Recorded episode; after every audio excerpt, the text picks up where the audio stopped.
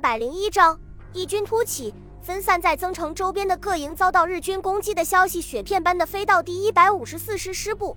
与此同时，阻击部队开始与日军主力部队激战的消息也传了过来。梁世纪看着地图上代表敌人攻击方向的黑色箭头，幡然醒悟：日军是要用外围的六个大队把自己的部队赶进设好的陷阱里面，而增城就是这个陷阱的盖子。只要日军封死这个盖子，第一百五十四师就插翅难飞，因为最近的援兵也在两百公里以外。为了证实自己的推测，梁世纪当即致电第一百五十七师询问增城日军的动静。结果和他预料的一样，敌人派出一个大队的兵力，在炮兵中队的配合下推进到老虎山的山脚下，然后旁若无人的开始构筑工事，显然是准备把第一百五十七师拖住。第一百五十七师虽然兵力接近日军的十倍，但是缺乏足够的炮火支援，连续数次进攻都被打了回来，只好和日军暂时僵持下来。梁世基意识到形势危急，急忙命令分散的部队不要恋战，采用逐次抵抗的战术向增城靠拢，与师部会合。同时命令第一团至少要把日军主力阻击十个小时，为集结部队争取时间。他的计划是抢在第十八师团的增援部队赶到之前，与第一百五十七师前后夹攻，击溃城北的日军，然后再乘胜追击，收复增城，最后与广州赶来的日军在城下决战。接到第一百五十四师和第一百五十七师的报告，孙百里大吃一惊。这两个师刚刚在会广战役中遭到重创，损失的兵员虽然补充齐了，但是重炮还没有到位。以这样的实力，即使正面和日军交战都占不到便宜，更何况还要攻击坚城。日军的凶悍和无耻，自己是早就领教过的，说不准什么时候就会使用毒气。再加上有轰炸机助阵，哪里还有胜算？注：普通的国军师级编制的兵力是一万两千人左右，和日军的一个旅团相当，但是火力强度相距甚远。孙百里立即命令第一百五十七师全力攻击当前的日军，打开与第一百五十四师之间连接的通道。两军会合之后，立即向北退却。第七十八师和犹太军团立即全速前进，接应撤退的部队。第一百五十六师和新二师从西面向广州逼近，迫使日军回援。珠江南岸的地方部队相机向顺德、佛山靠拢，骚扰袭击驻军，使其无法分兵支援广州。第一百五十四师第一团的顽强阻击，使第十八师团的行动整整晚了十二个小时。等日军赶到增城的时候，出城的阻击部队已经在中国军队的前后夹击下败退下来。第一百五十四师和第一百五十七师合并一处后，且战且退，向英德方向撤退。安藤立即知道，在这次围歼行动已经宣告失败，只好命令对十八师团返回广州。然而，让他没有想到的是。中国军队并没有休战的意思，准确的说，是在珠江的江门、台山等的集结起来的地方，保安部队要和他好好的较量较量。新会县的县长李物资将军是于汉谋在保定军官学校第六期的同学，毕业之后曾经在陈济棠的粤军中任职，一度升到师长的位子。但是后来陈济棠为了达到自己做南天王的目的，以整顿为名排除军队中的异己势力。不认同他主张的李物资被解除军职，派到新会县担任县长。抗战爆发之后，军人出身的李物资深知组建预备役部队的必要性和紧迫性，就把全县十六个区公所改成联防处，每个联防处委任正副主任，编配军需、副官、书记各一人，并拨一笔开办费，然后就让各联防处去各显神通，扩充军队。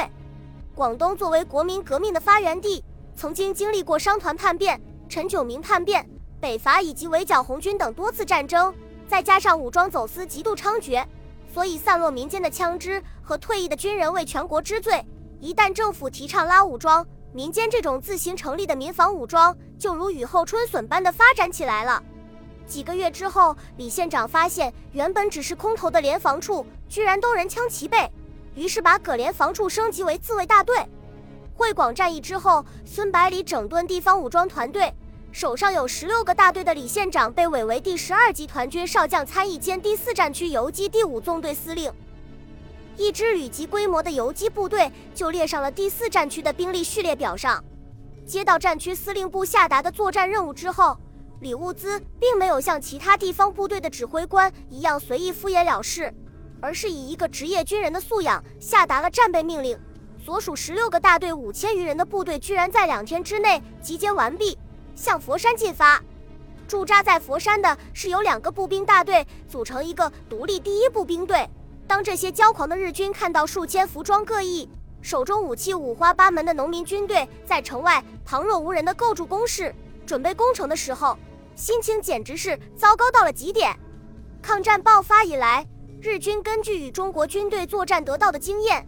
按照战斗力把对手的部队划分为几个等级，第一级就是装备精良、训练有素的第十九路军，第二级是以中央教导总队第八十八师、第八十七师和第三十六师为代表的中央军德式师，第三级是包括桂系、滇军、晋军在内的地方势力的部队，最后是地方保安部队。对面的军队显然连保安部队都算不上，居然敢来攻击皇军精锐部队守卫的坚城。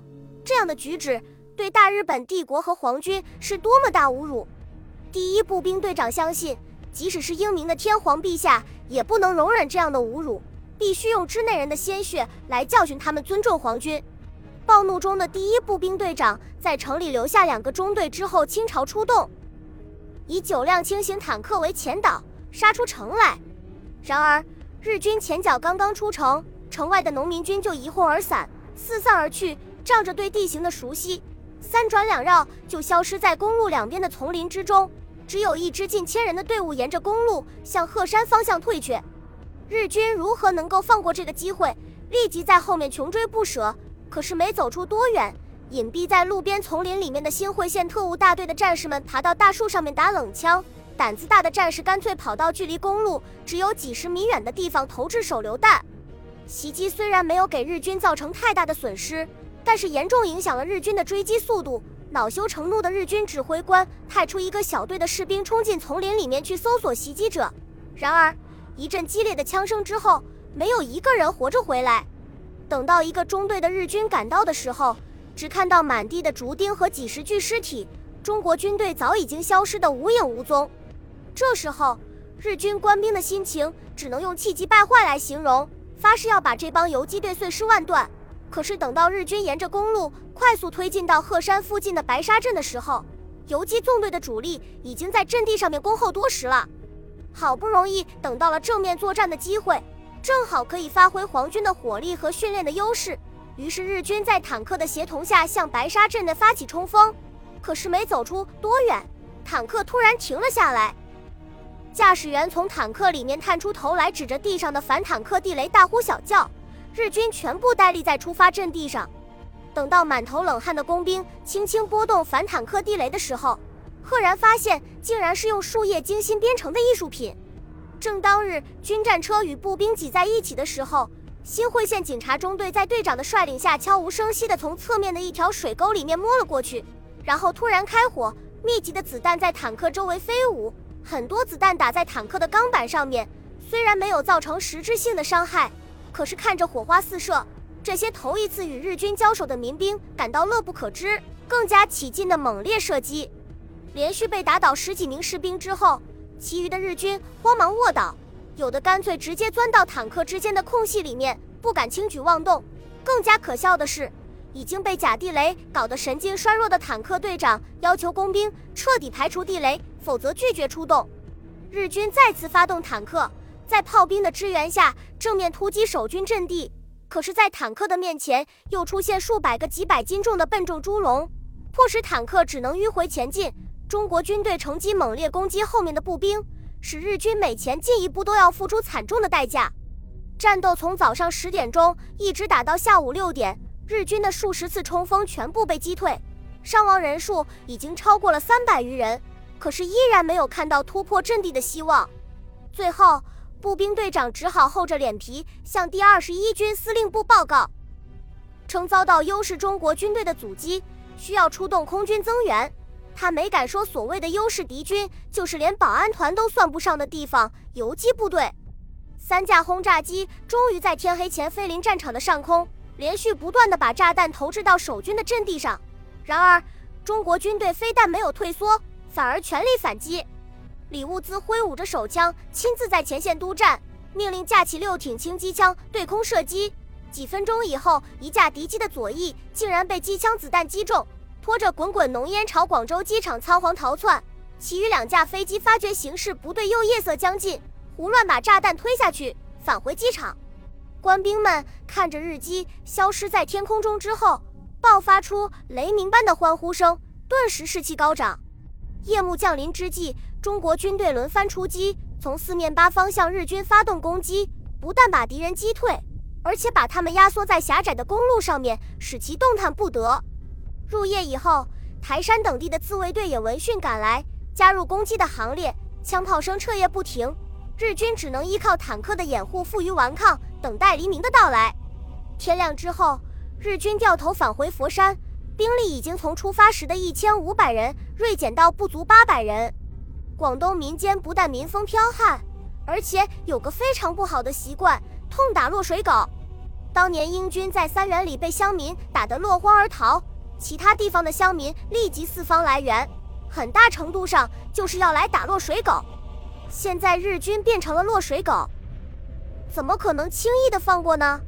于是各方势力纷纷纠集人马，沿途不断袭击。与此同时，观望多时的广东省保安第三团和第七团突然袭击佛山，四百多人的守军在坚持了半个小时之后即告不支。保安部队从十几个缺口冲进城内，把日军驱逐出去。等到步兵第一大队好不容易退到佛山城下的时候，城墙上面已经飘扬着中国军队的旗帜。最后。日军在坦克和轰炸机的掩护下，才勉强杀出一条血路，仓皇逃窜到南海。经此一战，孙百里和安藤立吉同时意识到广东民间武装的厉害，不约而同地调整自己的部署，准备迎接新的战斗。